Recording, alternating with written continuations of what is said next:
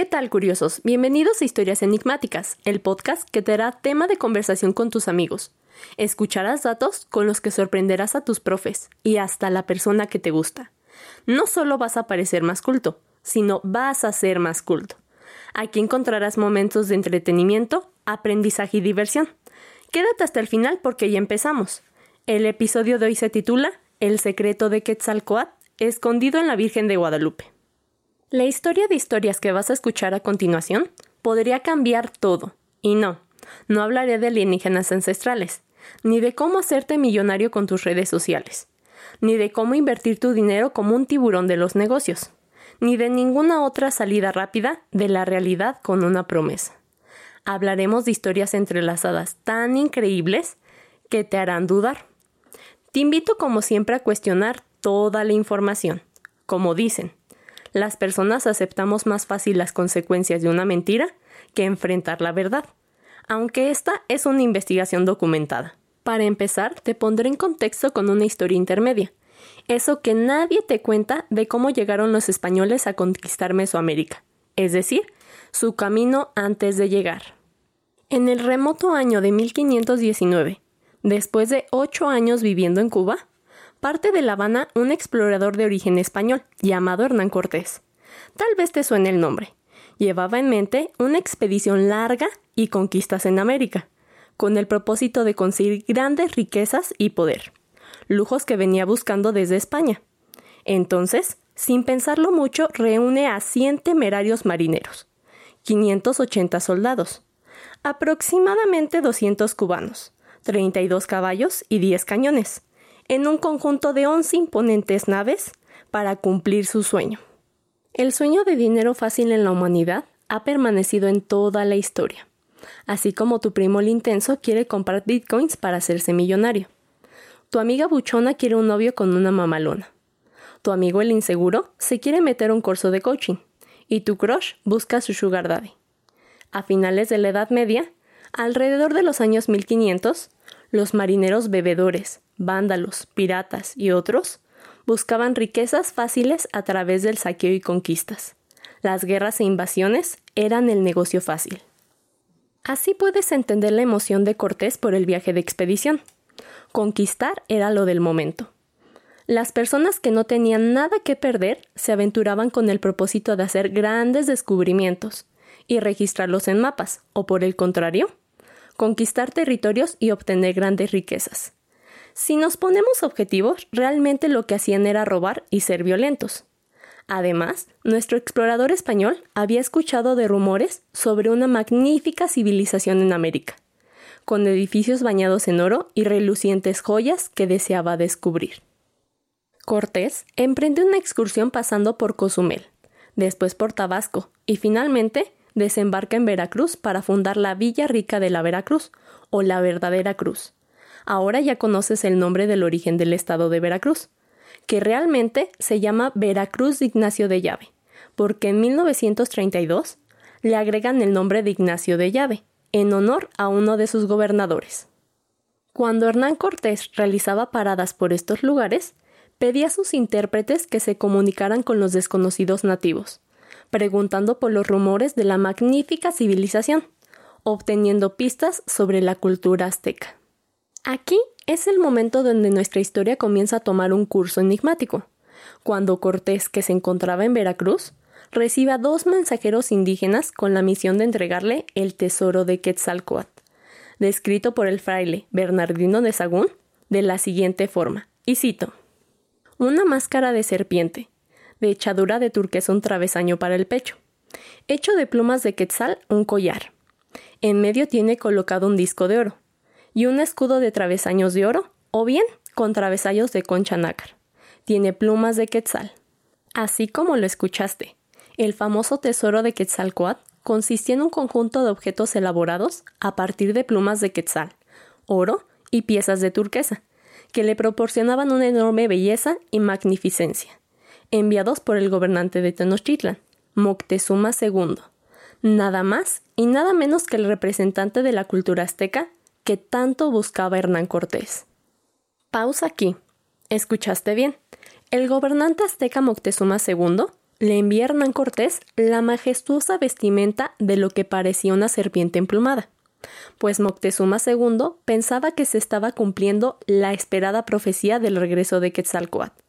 Para que comprendas mejor esta parte de la historia, vamos a analizarla en dos puntos muy importantes. Pon atención curioso. Número 1. Los aztecas no esperaban la llegada de Quetzalcoatl. Escuchaste bien. No esperaban la llegada de Quetzalcoatl. Entonces, ¿qué esperaban? La respuesta es su regreso. Eso quiere decir que Quetzalcoatl ya había caminado entre ellos. Número 2. El regalo que hace Moctezuma a Hernán Cortés enviando el traje de Quetzalcoatl es la clave. Aquí debes estarte haciendo una pregunta muy importante. ¿Cómo que el traje de Quetzalcoatl? La respuesta es sencilla, pero va a cambiar todo lo que pudiste haber pensado acerca de Quetzalcoatl porque esta es la demostración más evidente de que Quetzalcoatl era una persona, o por lo menos tenía forma de persona, y usaba un traje de serpiente emplumada. Después de escuchar lo anterior, tal vez te pueda surgir una pregunta más. ¿Qué no Quetzalcoatl tiene una pirámide por ser un dios? Pues Quetzalcoatl es descrito en diversas fuentes históricas como un dios encarnado y un personaje político de la cultura tolteca. Así que él no solo debía de tener una pirámide, sino que merecía tener una pirámide en cada región de la cultura náhuatl. Te quiero contar un poco de los nahuas. Además del idioma náhuatl, precisamente los nahuas fueron un grupo de pueblos originarios de Mesoamérica, como los toltecas, aztecas, teotihuacanos o tepanecas, que compartían principalmente el mismo idioma, además de aspectos religiosos, culturales, profecías y creencias. Para que entiendas mejor la cultura náhuatl, es similar a la actual Latinoamérica, es decir, compartimos idioma y partes del continente americano. Pero cada frontera delimita un país que tiene su propio gobierno y toma sus propias decisiones. Retomando, se cuenta que Quetzalcoatl gobernó la civilización de Tula perteneciente a la cultura tolteca, durante los años 923 a 931 después de Cristo, con el nombre de Seacatl Topilzin Quetzalcoatl, tomando durante su mandato excelentes decisiones, propiciando orden y florecimiento en cada uno de los ámbitos de su gobierno, sobre todo en las artes, pues se describe cómo descubrió el oro, la plata y las piedras preciosas, el uso de las conchas y las plumas, el algodón y el cacao, además de desarrollar en su máxima expresión la pintura. Hasta ahora, estarás de acuerdo que Quetzalcoatl era una persona, y no cualquier persona, sino una muy querida y añorada en las culturas prehispánicas, al que obedecían y adoraban con sacrificios de serpiente y mariposa, tal cual lo describe el Códice Matritense, y cito: El guardián de su dios, su sacerdote, su nombre era también Quetzalcoatl, y eran tan respetuosos de las cosas de Dios que todo lo que les decía el sacerdote Quetzalcoatl lo cumplían, no lo deformaban. Quetzalcoatl era un hombre de oración, profundamente creyente de la religión, que se resguardaba en su palacio para hacer plegarias, rezos, ofrendas y ayunos en soledad, con la intención de complacer a su único Dios, como lo dice el documento de los antiguos anales, y cito, y durante su vida no se mostraba a la gente. En el interior de un aposento, al que no se podía entrar, allí estaba. Y era el protegido de sus servidores, quienes lo guardaban, lo protegían por todas partes. Allí hacía súplicas, hacía penitencias y ayunos. Y bien entrada la medianoche, bajaba al agua, allí donde se dice Palacio del Agua, el lugar del color estaño. Allí colocaba sus espinas, y sus ofrendas consistían en serpientes y pájaros, mariposas que él sacrificaba. Durante la conquista, las personas que recogieron el conocimiento prehispánico dejan en claro que Quetzalcóatl fue una persona profundamente amada y respetada. Influyó en la religión, gobierno, cultura, tradiciones y mucho más. La información recopilada durante la conquista nos dice que Quetzalcóatl era un hombre de piel blanca y con barba, creyente de un solo dios. Así que tal vez recuerdes la historia de que la cultura azteca fue conquistada por los españoles, al creer que Hernán Cortés era un dios, específicamente el dios Quetzalcóatl por coincidir en características físicas. Entonces, tal vez quieras decirme ahora, maestra, ya decídase, que Quetzalcoatl era una persona o un dios. Yo te responderé, Estimado curioso, no te adelantes, sé paciente. Otra coincidencia es que el gobernante Quetzalcoatl, al marcharse de Tula, promete volver en el año de su nombre, Se Acatl, o Uno Caña, que cae precisamente en 1519, durante la llegada de Hernán Cortés a América, razón por la que Moctezuma II creyó ciegamente que Hernán Cortés era Quetzalcoatl. Así como tu vecina que cree en los amarres amorosos, el agua de calzón y en las falsas brujas que leen el tarot. Los aztecas eran fieles a sus creencias y profecías. Solo como dato curioso, Moctezuma II era sumamente supersticioso, a tal punto que antes de la llegada de Hernán Cortés, experimentó ocho sucesos que lo hicieron creer que pronto ocurría el final de la cultura azteca. Estos sucesos tienen como nombre presagios funestos y están descritos en el Códice Florentino. En la actualidad, algunos presagios funestos tienen una explicación científica, como la aparición de una columna de fuego en el cielo, que en realidad era un cometa. Pero por el contrario, otros siguen causando polémica hasta nuestros días, como cuando se escuchó en Tenochtitlan una voz femenina anunciando muerte a sus hijos. Los aztecas que la escucharon pensaron que era la diosa Coatlicue, relacionada con la popular leyenda de la Llorona. Retomando nuestra historia enigmática que te seguirá sorprendiendo, en el año de 1794, época de la colonia de la Nueva España, encontramos más pruebas que confirman nuestra hipótesis, cuando en la celebración a la Virgen de Guadalupe, en la Basílica del Tepeyac, la actual Ciudad de México, el sacerdote Fray Servando de Mier proclama un discurso, del cual te compartiré el primer párrafo, y cito: Guadalupe no está pintada en la tilma de Juan Diego, sino en la capa de Santo Tomás, conocido por los indios como Quetzalcoatl y apóstol de este reino.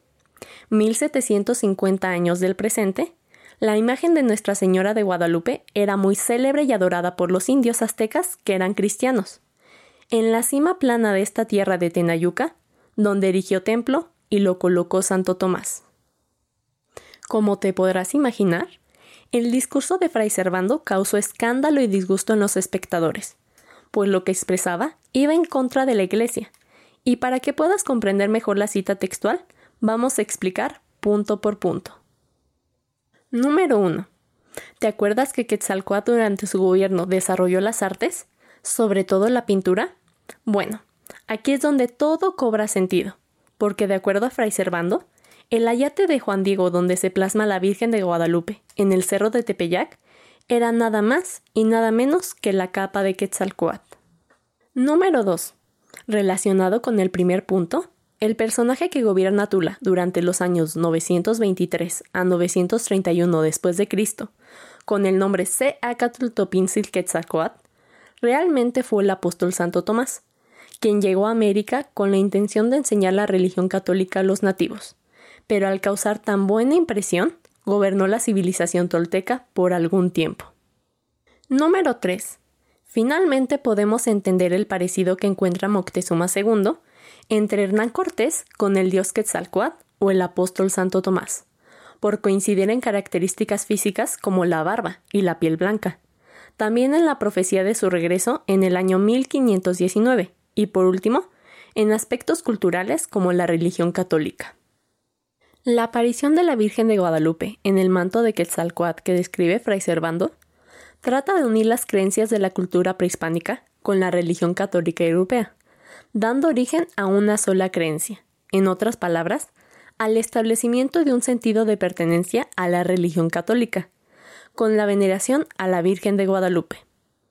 Finalmente, una creencia más sin tanta comprobación histórica sobre el origen de Quetzalcoatl nos dice que era un vikingo, en otras palabras, un guerrero proveniente del norte de Europa, reconocidos por ser bárbaros, además de grandes navegantes. Así pues, este vikingo realizó un viaje de expedición, desde Estados Unidos para dirigirse hacia el sur. En el año 1000 después de Cristo llegó a Cuba, pero un huracán lo arrastró hasta las costas mexicanas. Los indígenas, al contemplar sus características físicas, como la barba roja, y la capa verde creyeron que estaban en presencia del dios Quetzalcoatl. Definitivamente, la historia no siempre es lo que creemos. Al investigar las fuentes históricas podemos encontrar puntos de vista muy variados. Así se resume el episodio en cuatro teorías o historias sobre Quetzalcoatl. Tú decidirás en cuál creer. La primera consiste en que era un dios, la serpiente emplumada, venerado por las culturas prehispánicas. Como segundo punto, y con más antecedentes, evidencias y fundamentos, Quetzalcoatl fue un gobernante de la cultura tolteca, en Tula, durante los años 923 a 931 después de Cristo. En el tercero, dicho gobernante de la cultura tolteca, en Tula, realmente fue el apóstol Santo Tomás, que llegó a América con el propósito de enseñar la religión católica. Finalmente, la última teoría indica que Quetzalcoatl es un expedicionario vikingo que se encontró por error con los indígenas. Si deseas conocer más información sobre el tema, te puedo recomendar el libro La sustancia de lo inexistente, de Carlos Orlando Fino Gómez, o también Quetzalcoatl y Guadalupe, de Jacques Lafalle. Tienen información muy interesante. Actualmente, podemos encontrar a Quetzalcoatl inmortalizado a través de los templos en las zonas arqueológicas que puedes visitar, como Cholula en el estado de Puebla, Mitla en el estado de Oaxaca, Teotihuacán en el estado de México, Tula en el estado de Hidalgo, Tenochtitlan en la Ciudad de México y Chichen Itza en el estado de Yucatán. Aunque en la cultura maya a Quetzalcoatl se le conoce por el nombre de Cuculcán. Justamente, en Tulum se encuentra el templo del dios del viento, relacionado con Cuculcán, lugar de nuestro próximo episodio enigmático. No te lo puedes perder.